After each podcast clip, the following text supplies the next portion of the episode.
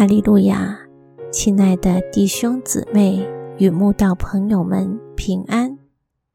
今天我们要分享的是《日夜流淌心中的甘泉》这本书中三月二十二日“一样的性情”这篇灵粮。本篇背诵金句：雅各书五章十七节，以利亚与我们是一样性情的人。别看以利亚曾以一人之力对抗亚哈王与王后耶喜别的八百五十个假先知时，是何等的信心充满、勇敢无畏。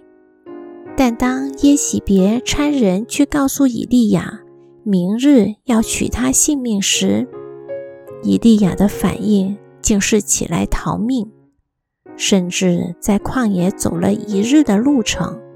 来到一棵罗藤树下时，竟又坐在那里，十分委屈地求神取他性命的求死。这样的情绪转折真是太戏剧化，又令人费解了。试想，以利亚在加密山上，面对要看他笑话的亚哈王与八百五十个假先知。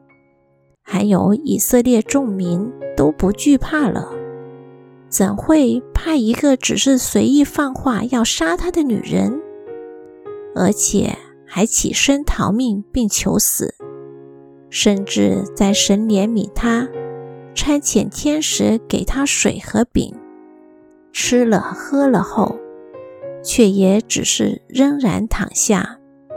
完全没有继续为神做工的豪情壮志。四十天后，当他走到河烈山，住在山洞里，神两次亲自问他：“你在这里做什么？”时，他依然只是大发牢骚地抱怨自己为神大发热心，但现在只剩下他一人，他们。还要寻索他的命等。圣经对于以利亚面对一连串事情显示出来的情绪反应，前后落差何等之大的记载，真是令人惊讶。原来，一个大有信心能力的伟大先知，也跟我们一样，很容易有负面情绪。不是才刚为神大大征战吗？怎么下一刻就又躲避、隐藏、抱怨不止了？原来我们怎么软弱、小性、抱怨、质疑、惧怕、忧愁，以利亚也都跟我们拥有一样的性情。想想我们，不也常常像以利亚这样吗？我们可能大发热心地为主做工，为主征战。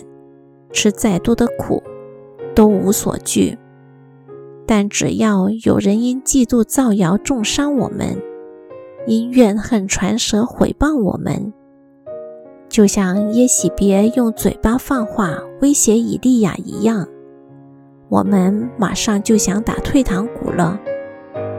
那时不止信心受到很大的影响，还会辞掉圣功，觉得自己。不如归去。如果一个大先知会如此，我们会这样也不足为奇。只是我们的灵性若要从吃奶的初步进阶到可以吃干粮的地步，就不能老是单溺于此，好似温室里的花朵，经不起风吹雨打一样。愿我们有以利亚为主大发热心、勇往无惧一样的性情，而没有像以利亚逃命求死、软弱小性那样的性情。